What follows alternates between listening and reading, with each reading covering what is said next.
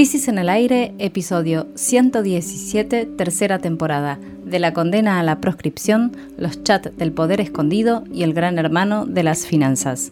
Jimena Tordini, Mario Santucho y Natalia Gelos analizan los tres temas más importantes de la semana.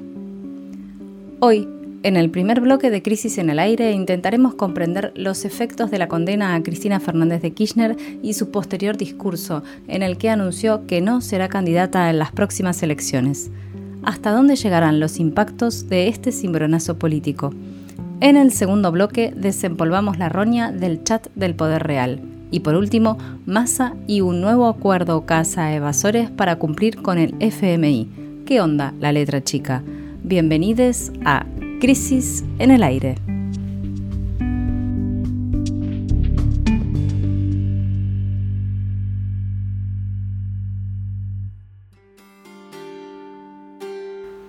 Este martes tuvo lugar lo que quizás sea el hecho político más importante del año, la condena por corrupción contra Cristina Fernández de Kirchner, dos veces presidenta de la Nación entre 2007 y 2015 y actual vicepresidenta de la República.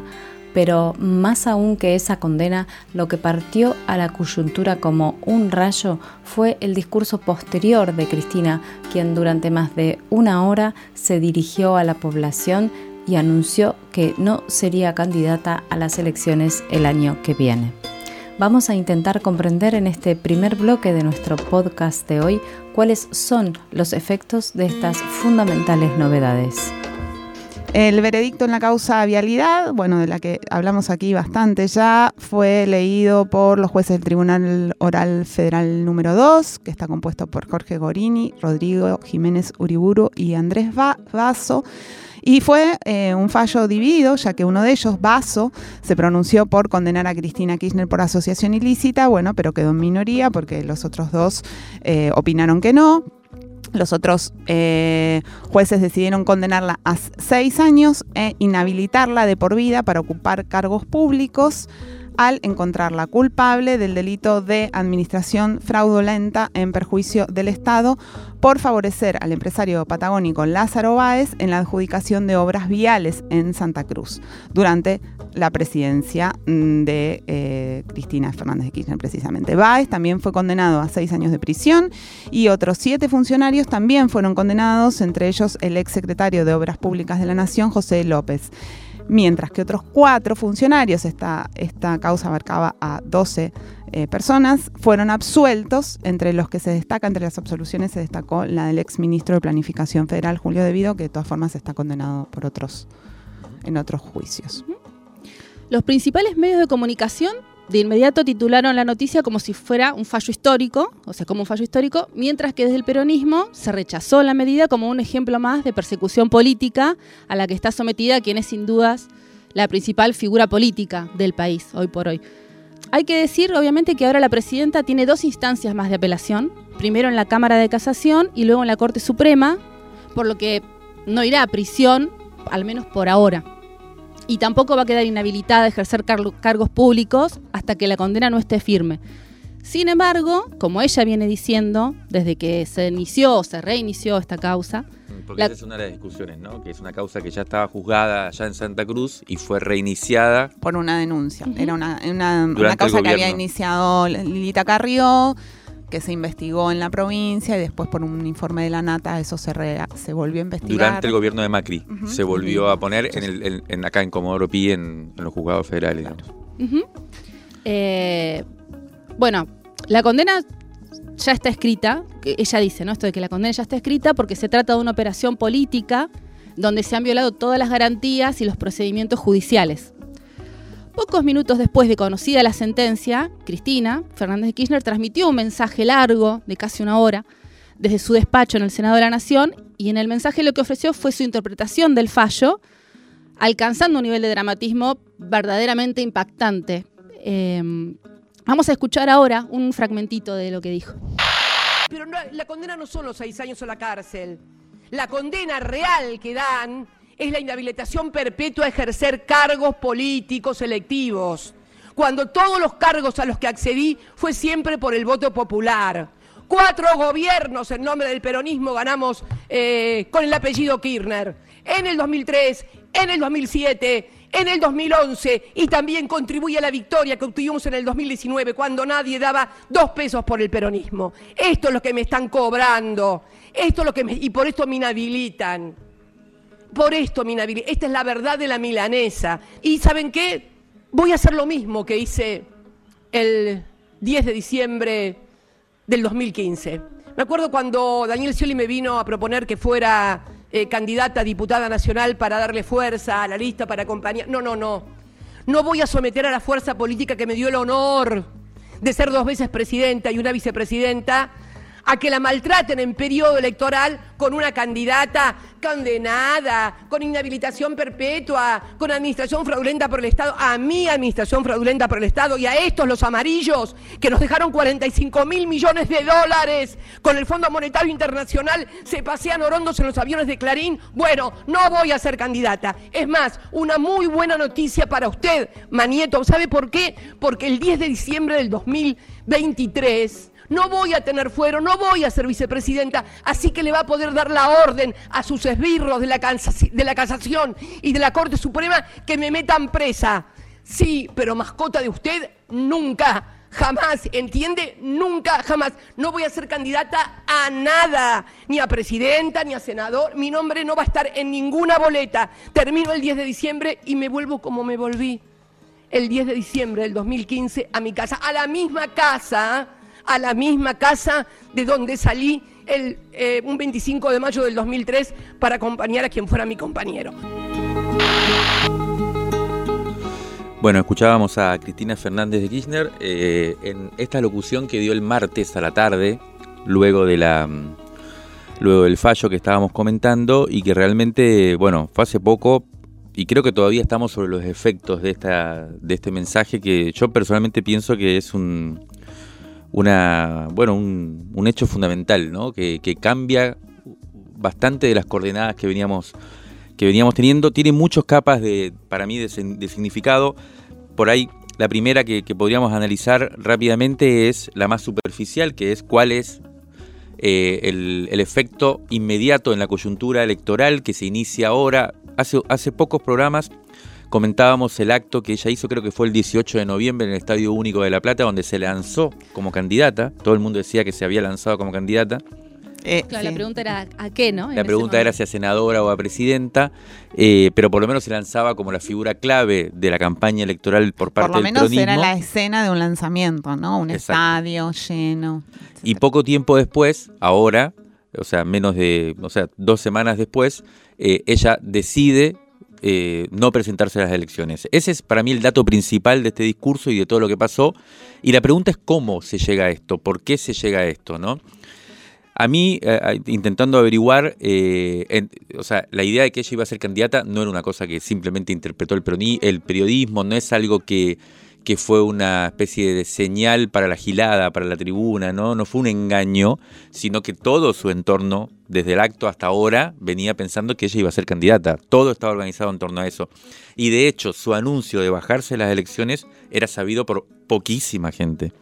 O sea, estuve hablando con gente muy cercana y no lo sabían hasta el momento en que lo dijo en la televisión. O sea, lo sabía Máximo, su hijo y no sé si dos, tres personas más. Mm. Entonces, primero es una gran sorpresa, eso es lo primero que hay que, tomar en cuenta. Eh, uno va incluso hablando con gente cercana eh, de, su, fuerza política y demás también, y tampoco es claro cuál es el efecto de eso. O sea, tampoco es claro qué, o sea, cuáles son las consecuencias. Entonces ahora, ¿quiénes son los candidatos? Eh, está todo por verse, está todo en la Ese es el nivel de dramatismo en el que estamos. Y la pregunta también es, ¿por qué ella toma esta decisión? Eh, ¿Es una decisión que forma parte de una estrategia clara que se venía estableciendo y que tenía esto como, como un momento, un mojón importante? ¿O es algo que toma introspectivamente a partir de algo? Y si es así, este segundo caso que a mí me parece que hay algo de eso, aunque no lo podría asegurar, pero ¿cuál es el motivo de esta decisión? Porque claramente el fallo no lo es. Ella ya sabía que el fallo iba a ser este, lo viene anunciando hace meses, todo el mundo sabía, todos sabíamos que que el fallo iba a ir por este lado.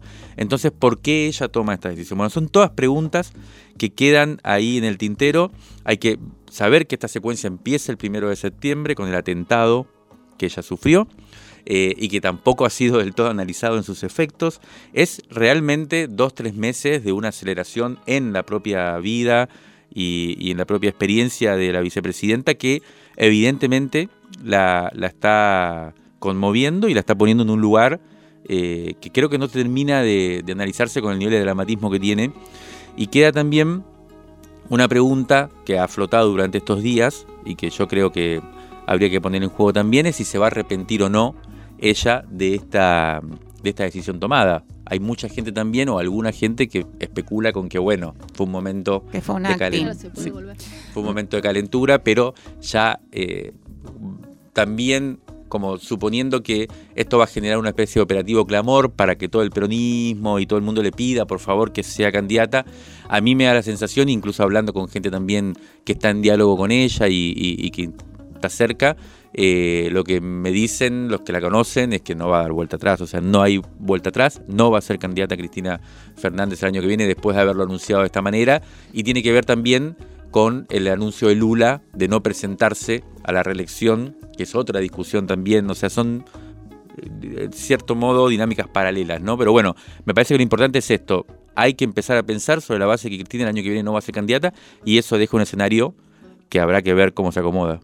Hablando de empezar a pensar, precisamente al día siguiente del fallo, el miércoles, al día siguiente del fallo y del discurso de Cristina que estamos comentando, eh, desde la revista Crisis, o sea, nosotros organizamos un, un panel para discutir el estado actual de la democracia, como decíamos al principio del programa, hoy es el día en el que se cumplen 39 años de la asunción de Ricardo Alfonsín, lo que marca el, final de la dictadura y el comienzo de eso que se ha dado en llamar la recuperación democrática.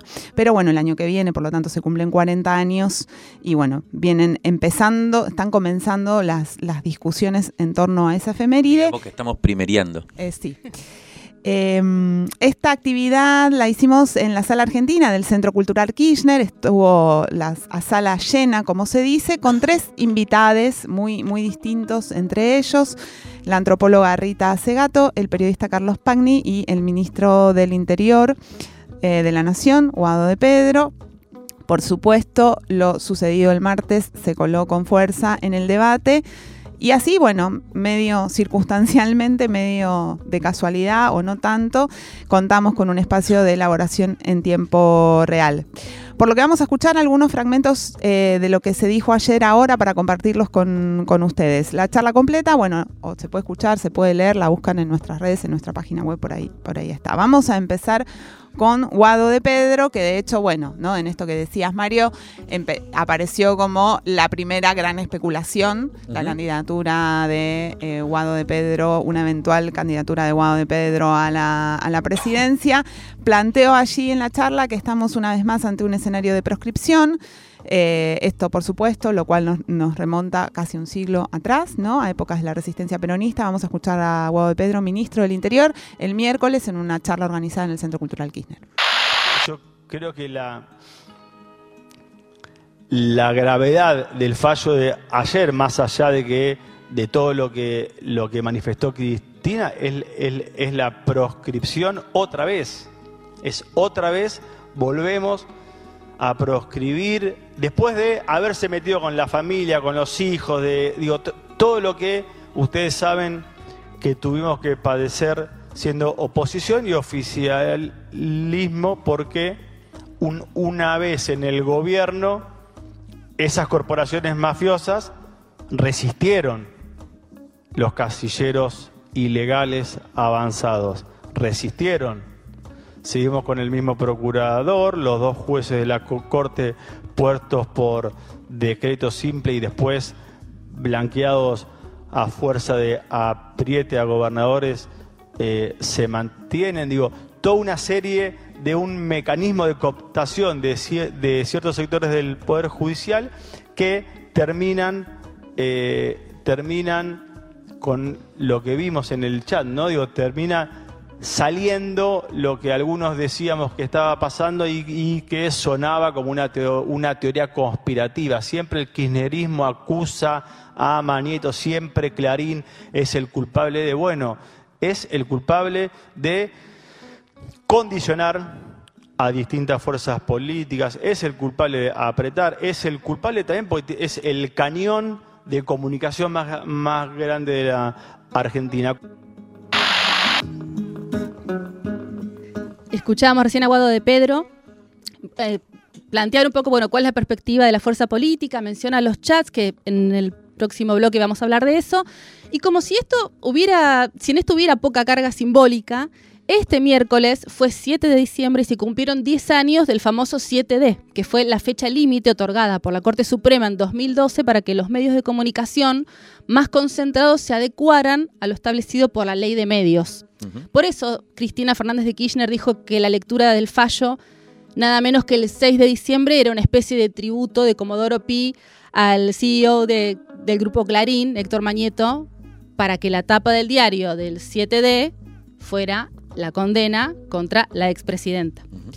Le preguntamos a Carlos, Pagni, quizá el principal columnista del diario La Nación, el otro gran medio que podríamos catalogar como antiperonista, cuál es su mirada sobre el papel que están jugando los medios en el deterioro de la democracia, en el deterioro que, que experimenta hoy la democracia, y él respondió lo siguiente. Ahora, ¿Qué espero yo de los medios desde mi ideología? Hablo desde mi ideología. Sentido crítico. Ahí es donde yo veo un problema en, en, los medios, no solo en los empresarios de medios. Veo un problema en los periodistas. ¿Qué sentido crítico? Tener los mismos estándares de juicio para cualquiera, cualquiera sea su ideología política. A mí si vos espiás, no me importa de qué partido sos, está mal. Si vos manipulás la justicia para perseguir a otro, que es algo que cambió en la Argentina, fue un cambio tremendo, hasta lo podríamos fechar. Una cosa es tener jueces amigos para bancar a los amigos, que está mal, y otra cosa es tener jueces amigos para perseguir al enemigo, que está mucho peor. Son dos formas distintas de colonización del Poder Judicial. Entonces, si yo porque lo hace fulano lo, lo digo y porque lo hace Mengano no lo digo, creo que ahí está el problema de Cristina. El problema de Cristina es que debe estar en una situación de desesperación. Lo voy a decir con todas las letras. Está bien, a mí me, me invocaron con Jesús López, que no sé qué son esos. Ahora, y a los otros que roban del otro partido no le dicen nada. ¿Se entiende lo que ese es el problema? Y eso en lo que eso enfurece. Y yo creo que ahí hay una responsabilidad importante del periodismo. De tener un doble estándar ya escandaloso. Y no hablo del periodismo de un lado solamente, de todos lados. Y ahí es donde yo veo que hay una dimensión de la democracia que tiene que ver con la comunicación, que como todos sabemos es clave en la democracia, porque la democracia en el fondo es un sistema de comunicación, de intercambio de mensajes, grave, complicado. Bueno, escuchábamos a Carlos Pagni un análisis como bastante punzante, ¿no? Pagni insospechado de oficialismo en este momento, poniendo ahí esos dos actores claves, Poder Judicial, medios, eh, en una semana en que esto también estuvo en el, en el centro de la escena, no solo por por la condena a la vicepresidenta, sino como vamos a ver por la cuestión de los chats. Em, pero bueno, recortando y poniendo en primer plano esta, esta alianza entre poderes corporativos como restricción a, la democracia, ¿no? a esta idea de la democracia que, él eh, enunciaba al final. Y también estuvo Rita Segato en, la charla, antropóloga, feminista, eh, referenta también del pensamiento crítico eh, del sur, digamos, podríamos decir. Eh, vamos a escuchar ahora un fragmento, un fragmento de Rita Segato el miércoles en el Centro Cultural Kirchner. Entonces, es necesario para poder generar transformaciones como las que necesitamos, tener una visión más realista de lo que son la sociedad, los pueblos de la nación, los territorios de la nación, eh, y perder y generar unas transformaciones de la de la acción partidaria inclusive, em, eh, que no sea eh, eh, endogámica y centrípeta en el sentido que los partidos al final acaban, y la gestión de Estado, o sea, los sectores que operan el Estado, acaban teniendo una vida propia eh, eh, y circulando en torno de sus propios problemas y de la competencia por poder eh, y aislándose de la realidad de la gente. Yo veo en nuestros estados una relación de exterioridad permanente con relación a lo administrado, que es una continuidad de la exterior, de la, de la exterioridad propia de una administración colonial, fundacional, ultramarina. Quiere decir que nuestros estados fueron fundados de una manera que que tienen una falla estructural, una falla de fundación. Eso hay que verlo, hay que repensarlo y hay, es indispensable transformarlo. Porque si no, con las luchas intraestatales, partidarias, no vamos a llegar a destino. Y ahí entra entonces también de nuevo la cuestión de las agresiones a la presidenta, la cancelación, o sea, la abdicación de ella a continuar en la vida política. Y algo que escuché en su último discurso impresionante, emocionado como no podía ser de otra forma, en la que por primera vez dice, no seré una mascota. Algo impresionantemente importante. Eh, es fundamental en la conciencia de Cristina, nuestra vicepresidenta, que debe ser defendida de las agresiones que, recibe. Eh, em, en la conciencia de ella, me parece a mí que ahora se colocó la conciencia de género, que es absolutamente fundamental, no solo para las mujeres, sino para hacer la historia caminar. Ninguno de los intentos revolucionarios hasta el presente llegó a destino. Ningún patriarcón hará la revolución. Bueno, la escuchábamos a Rita Segato con una intervención bien interesante que da para hablar muchísimo, pero a nosotros se nos acabó el tiempo, hay mucho más para hablar. Así que simplemente dos cosas importantes para cerrar. Una, dejamos una pregunta que también hicimos el miércoles en el CCK y que nos angustia un poco o nos, eh, bueno, parece importante dejarla sentada, que es si la sustracción de la principal figura política del campo electoral su negativa a presentarse a las elecciones no pone en cuestión en sí mismo al procedimiento democrático. Y por otro lado, el planteo que hizo Cristina en esa locución de el pasaje del Laufer y el partido judicial, que eran las categorías que ella venía utilizando hasta ahora para hablar de este poder mediático, empresarial y, y judicial que se le enfrenta, y incluso dijo, estos son, eran vamos a decirlo con todas letras, paja intelectual, y empieza a hablar ahora de mafia y Estado paralelo como elementos que vuelven a poner en cuestión, o, vuelvo a decir, ponen en cuestión de una manera hasta ahora no, no, no planteada de esa forma el, el estado mismo de la democracia. Eh, Cristina iba a reaparecer públicamente, se anunció eh, pasado mañana, el lunes, en el marco de un evento organizado por el Grupo Puebla, precisamente dedicado a debatir sobre el Laufer, pero la vicepresidenta acaba de contraer COVID, así que esa disertación pasó, dicen, una semana para el lunes 19 de diciembre, que va a ser el día siguiente de la final del Mundial. Válvulas de papel, aire, podcast y transmisor. Crisis en el aire. Revista Sonora Transmedial.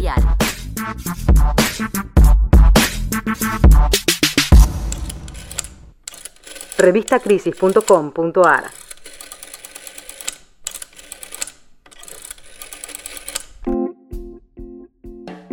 El segundo hecho relevante de esta semana que hoy termina estuvo protagonizado por las más que turbias relaciones entre sectores del Poder Judicial, del Poder Político y del Poder Corporativo que quedaron a la vista al trascender un chat de Telegram. Cuando el poder fracasa en su intento de esconderse, lo que se ve es bastante espeluznante. Bueno, como seguramente sabrán muchos, se trató de la salida a la superficie de una de esas escenas que pocas veces podemos ver. Habló de esto también Rita Segato en la charla, ¿no? Ella le llama epifenómeno a este tipo de momentos en donde podemos ver algo que normalmente no podemos ver. La naturaleza del poder. Exacto. Escondido. Hablamos, bueno, por supuesto, del caso del lago escondido. El sábado eh, habían empezado, el sábado pasado habían comenzado a circular dos links a una web en la que podía leerse un chat de Telegram, dos chats de Telegram, en un grupo integrado por cuatro jueces federales, Julián Ercolini, Carlos Coco Maíquez, Pablo Yadarola, Pablo Caicials, un fiscal general, Juan Bautista Maíquez, que es hijo de Coco Maíquez. Juan Bautista Maíquez es el fiscal general de la ciudad, o sea, es el jefe de los fiscales de la ciudad de Buenos Aires. El ministro de Seguridad de la ciudad de Buenos Aires, Marcelo D'Alessandro, y el presidente del directorio del Grupo Clarín, Jorge Rendo, el responsable legal del Grupo Clarín, que es Pablo Casey, que además es sobrino de Héctor Mañeto.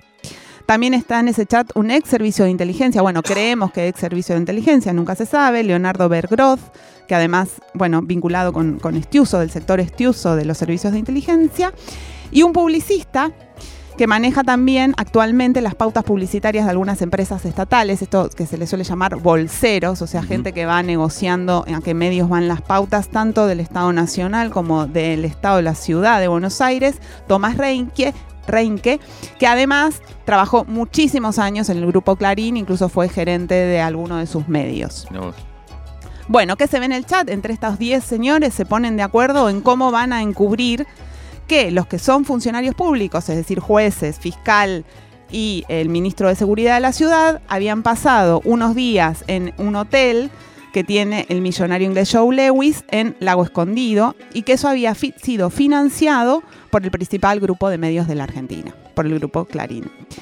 Ellos convienen ahí, se van poniendo de acuerdo cómo encubrir algo que es un delito, un eventual delito, que es el delito de dádivas. Ellos saben que eso que pasó puede ser investigado penalmente.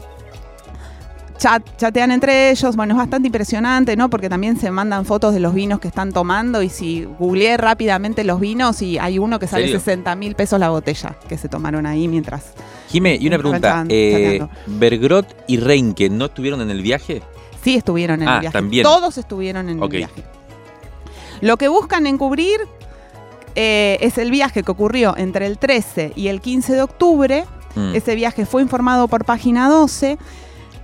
¿Cómo buscan encubrirlo? Bueno, por ejemplo, lo que buscan encubrir es que lo pagó Clarín. Entonces empiezan a negociar, por ejemplo, cómo hacen para, factu para que la empresa eh, Hidden Lake, que es la, que tiene la- este hotel, les facture como si ellos hubieran pagado por haber estado ahí.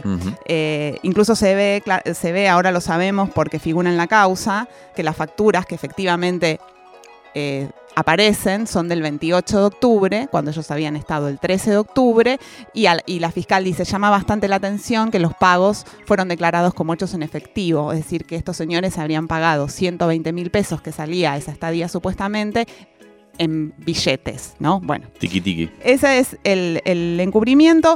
Vamos a escuchar uno de los audios. El que habla es Julián Ercolini, juez federal.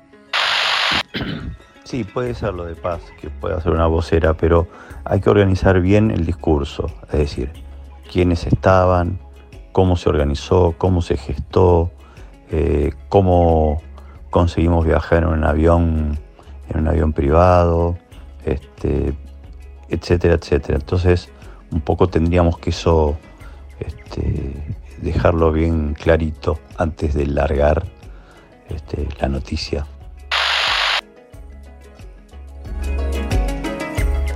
¿No? Esa voz que escuchábamos entonces es la de Julián Ercolini, uno de los cuatro jueces involucrados en el viaje, y como se escucha bastante claramente, habla del intento de armar una historia para zafar una vez que se hizo público. Paz, el nombre de una Paz, es Paz Rodríguez Niel, que es editora del diario La Nación, especializada en judiciales, que no publicó la versión armada. No. Eh, bueno, Ercolini fue el juez de instrucción del juicio Vialidad, del que hablábamos antes, y quien elevó el caso a juicio oral, y también lo fue de la causa Otesur Los Sauces, que investigó otro tramo de los mismos hechos involucrando a Máximo y a Florencia Kirchner, además de a la actual vicepresidenta. Increíble. Sigamos ahora con un breve quién es quién en este tour lag- Lago Escondido.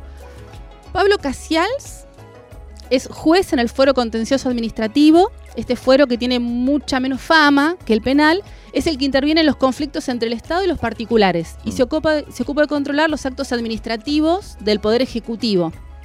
Y adivinen qué. Ah, ah, nos sorprenderá lo que vamos a escuchar ahora. Casials falló en contra de la Ley de Servicios de Comunicación Audiovisual y también interviene actualmente en una demanda que hizo la televisora alternativa Barricada TV por incumplimiento del Grupo Clarín de esa misma ley, porque no los ponen en la grilla del cable. Claro, el, el- el canal Barricada TV y otro canal de, tele- de televisión que se llama Pares TV, canales comunitarios que reclaman que el servicio de cablevisión los incluya, como dice la ley de servicios de comunicación. Allí hay una demanda. Este juez, eh, Caicials, Sí. eh, falló a favor de Clarín y también falló, como decías, Nati, en esa a favor de una cautelar eh, que habían presentado. Todas estas cosas parece que pasaron hace 100 años, pero ¿se acuerdan cuando se estaba por aplicar la ley de servicios de comunicación audiovisual y Clarín tenía que desinvertir y estaba por desaparecer? Hubo un grupo de periodistas del diario Clarín, Julio Blanc, eh, Magdalena Ruiz Iñazú, bueno, no, eh, en ese momento ella ya no era de Clarín, bueno, un conjunto de periodistas de renombre que presentaron una medida cautelar para frenar esa adecuación de Clarín.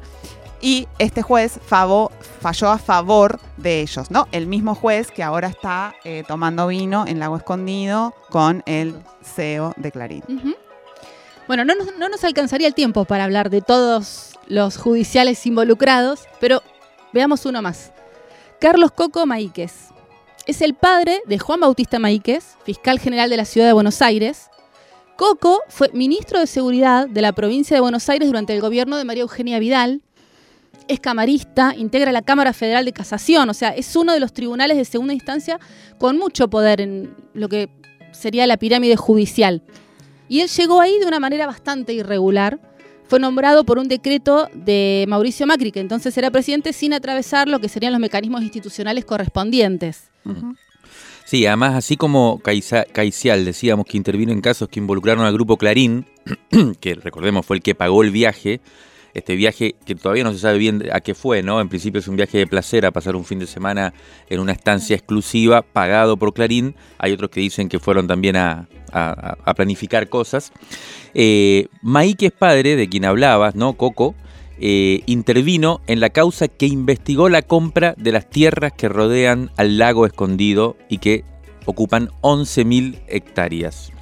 Por la compra de esas tierras, la Procuraduría de Investigaciones Administrativas, es decir, el Ministerio Público Fiscal, inició una investigación porque un informe de esa dependencia señaló que la compra había sido irregular.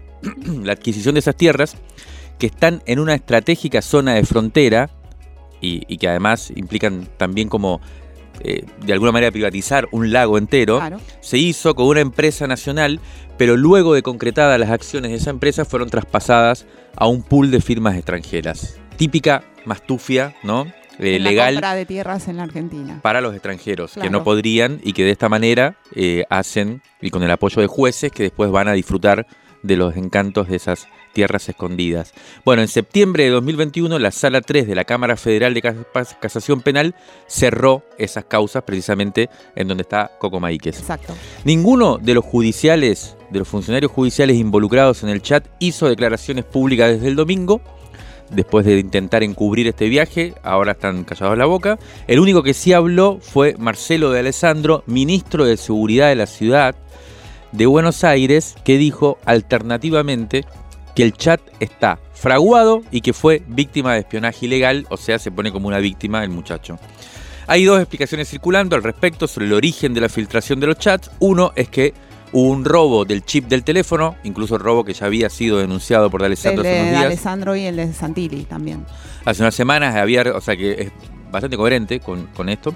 Y otro es que es una filtración por parte de Leonardo Bergrot, uno de los participantes en el vuelo, que fue ex director, que fue director de jurídicos de la CIDE, como decíamos, durante la gestión de este uso. Quizás incluso las dos versiones no sean del todo contradictorias. Sí, eh, sí, la cuestión de, de que hubo un chip eh, sustituido, digamos, está documentada en la causa iniciada por Alessandro con la denuncia. Allí incluso se logró detectar que este chip fue comprado en el Dorado Misiones y que re- hubo realmente una maniobra de ingreso Ajá. a través de las preguntas de seguridad, etcétera, lo cual también habla de la precariedad, tanto de la seguridad de los funcionarios como de los manejos de las empresas telefónicas, en donde esto de repente fue fue posible, pero Claro. eso no es contradictorio con que haya habido una intervención de Claro. el mundo de la inteligencia en esa maniobra, ¿no? Como que la verdad por ahí está en el medio.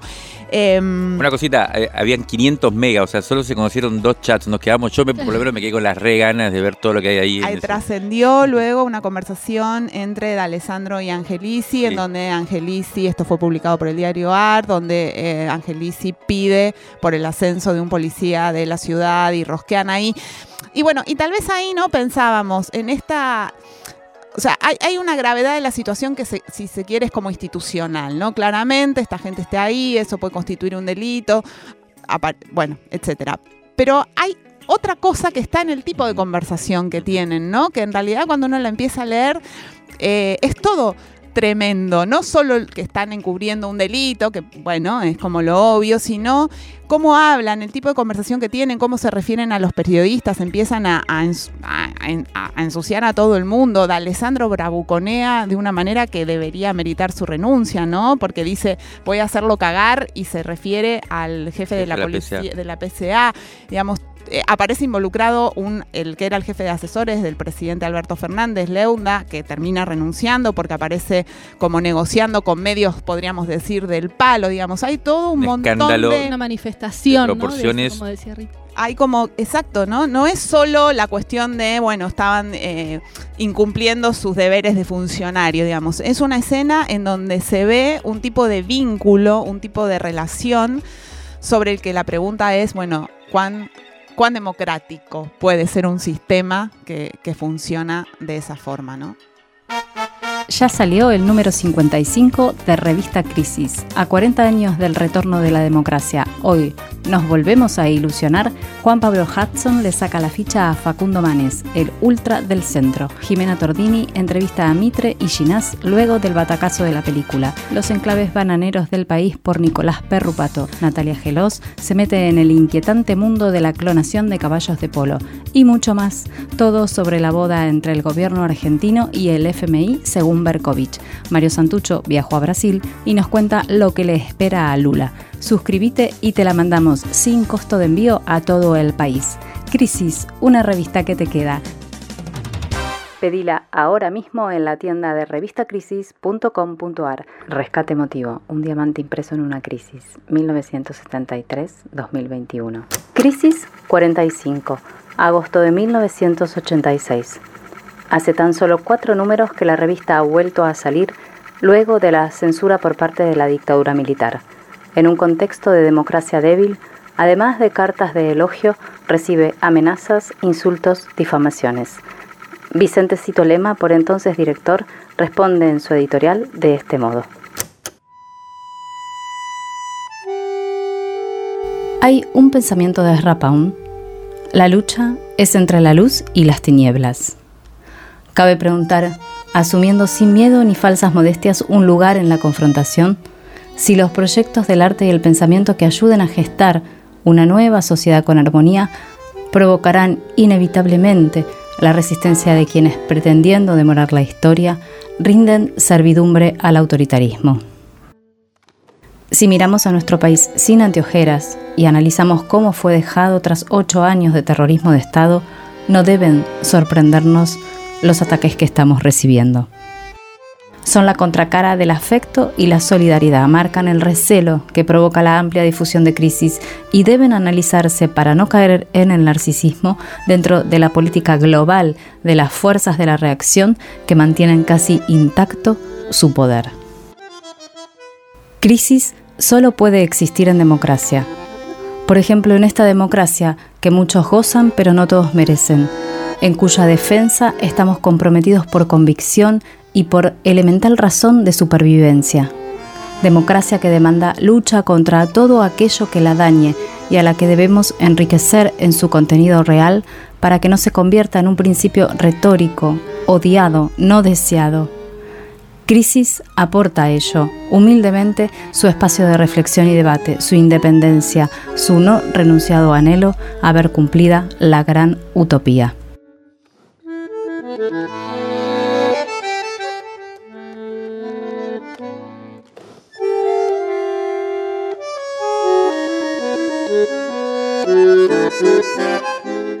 Vicente Cito Lema fue escritor, periodista, abogado, activista por los derechos humanos. Dirigió la revista Crisis en su segunda etapa 1986-1987. Falleció el lunes pasado a los 83 años.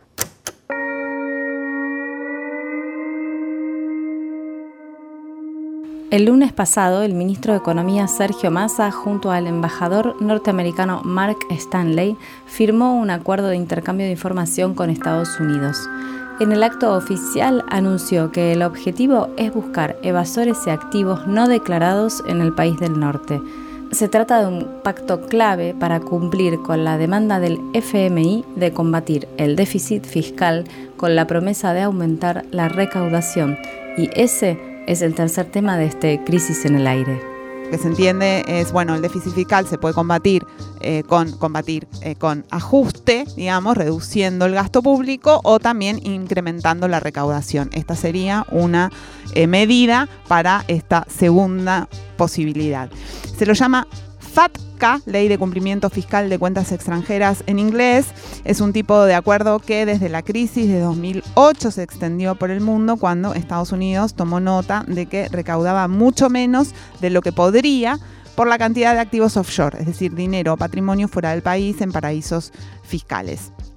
Con esos acuerdos, Estados Unidos salió a cazar contribuyentes por el mundo, digamos, porque esto es recíproco, ¿no? O sea, la, cuestión es que, así como eh, para nosotros significa, para Estados Unidos es lo mismo. Si hay activos, si hubiera activos de personas estadounidenses en territorio argentino, también ellos se verían beneficiados por el acuerdo.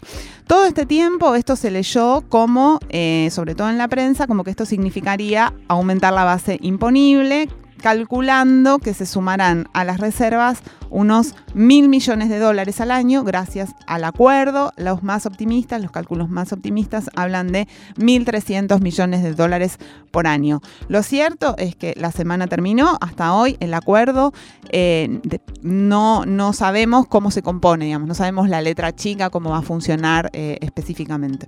Massa se encargó de destacar que el acuerdo, eh, o sea, lo comparó con un acuerdo que se había firmado en 2016 y decía que este es, en este el cambio es sustantivo. ¿Por qué? Porque implica un intercambio más automático y que no es persona por persona, como se hacía antes, sino que es de mayor volumen. O sea, viene como, es como masivo, digamos. Sí, o sea, esa información antes existía, pero tenías que mandar un, pedido de cada persona y te lo mandaban teóricamente. Ahora van a, compartir la información, digamos, las bases de datos. Exacto. Hay quienes igual pinchan el globo y llaman a bajar un poco las expectativas por los plazos de, implementación, por un lado, porque el convenio empieza a regir a partir del primero de enero del 2023, pero además van a pasar un par de meses hasta que el intercambio se efectivice. Y después porque ven el control que el control de Estados Unidos eh, sigue estando, ¿no? ¿no? deja de tener fuerza sobre el intercambio que se va a hacer. Y hay una serie de cuestiones técnicas también que explican la relevancia o no de la información de lo que llegue. El IRS, que sería la FIP de Estados Unidos, lo que va a hacer es brindar a justamente la FIP de acá información que sería, por ejemplo, datos personales de la persona identificada, el número de cuenta y el nombre del banco, el monto pagado en concepto de intereses, dividendos o ingresos pasivos. Y para entender un poco por qué este acuerdo, eh, Argentina forma parte del Tratado Multilateral de la Organización para la Cooperación y el Desarrollo Económicos, en el cual todos los países que lo integran ofrecen intercambio automático de información. Son los Common Reporting Standards de las cuentas de inversiones en el exterior, pero Estados Unidos no forma parte de ese acuerdo. Eh, entonces, esto, digamos, es, lo que hace eh, eh, el país del norte, justamente arma como acuerdos particulares con otros países, pero no dentro de, eso que está ahí en, lo que sería el OCDE. Le preguntamos al ex titular de la FIP durante los gobiernos de Cristina, Ricardo Echegaray, cómo lee él este anuncio y escuchemos lo que nos dijo. Que la Argentina logre un acuerdo de intercambio de información fiscal, impositivo y financiero con el gobierno americano es sin duda alguna un paso fuerte, significativo, este, que solidifica y fortalece la transparencia fiscal entre los contribuyentes eh, de ambos países. Por otro lado, se van a ver seguramente beneficios en el plano comercial, que va a ir eliminando la deslealtad que existe en el plano de la competencia comercial, y va a haber beneficios obviamente en el plano fiscal, que le va a permitir a la Argentina explotar esa información eh, en la medida que esa información le permita mejorar eh, los parámetros para llevar adelante una recaudación más efectiva y eficiente sobre, eh, sobre todo, dinero y bienes que no están declarados en, la Argentina ante la FIP. En el plano histórico sí podemos mencionar que este acuerdo venía negociando desde, desde hace mucho tiempo, habíamos tenido algunos avances entre el año 2014 y 2015, pero no logramos que Estados Unidos eh, diera el tratamiento recíproco, es decir, nosotros estábamos en condiciones de dar información y Estados Unidos de enviarnos. Y en particular eh, hay que tener en cuenta en la letra chica del convenio que se firme, que estén incluidos todos los estados eh, del país del norte, de forma tal que no nos queden afuera estados como Delaware o Isla de Marshall, que tienen algunos tratamientos en materia de secreto bancario y en materia de secreto fiscal que son distintos y diferentes respecto de otros estados eh, en el país del norte. Tengamos en cuenta que la Argentina tiene eh, ya un montón de información desde el año 2016 que eh, indudablemente dieron a las bases de datos una serie de información que hay que explotarla. Por eso aquí lo más importante va a ser qué se va a hacer con esta información.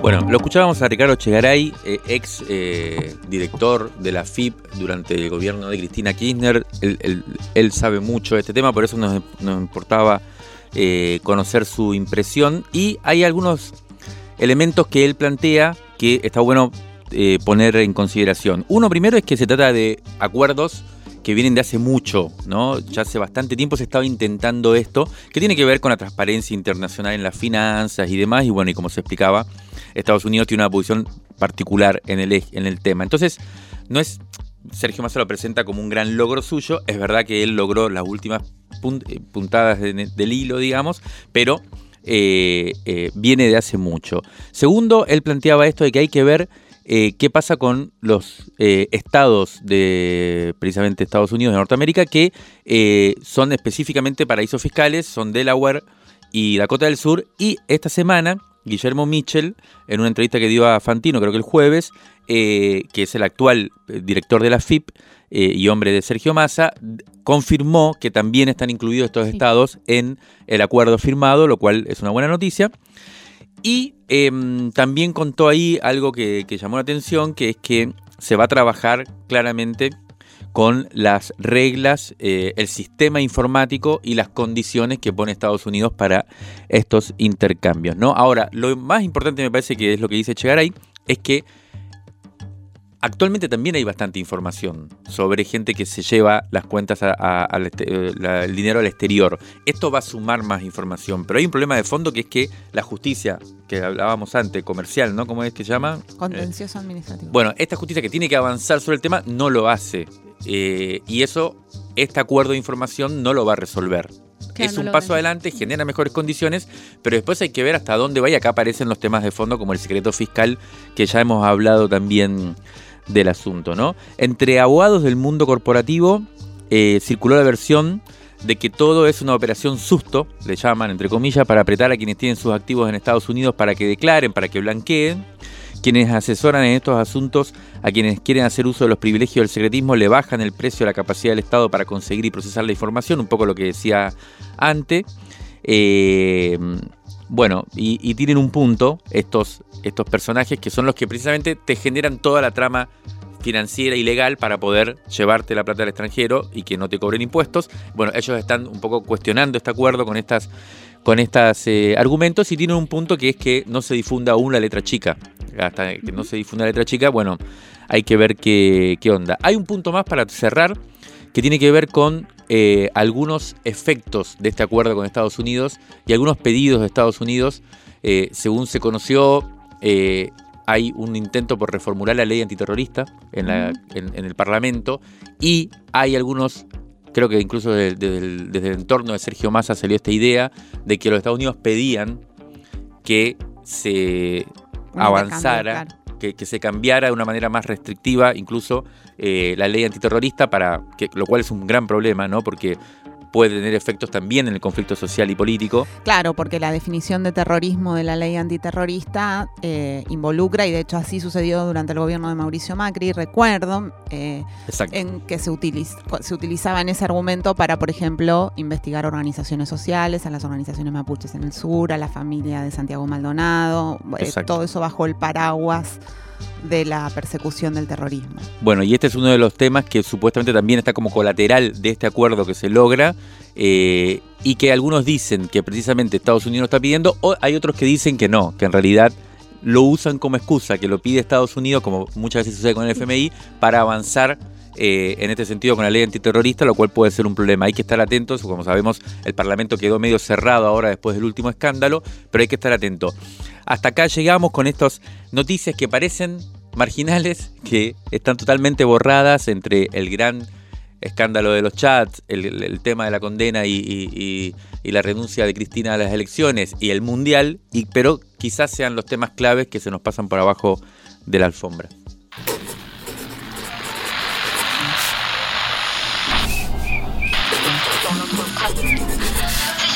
Crisis en el aire. Crisis en el aire. Los sonidos de la tinta y sus discusiones.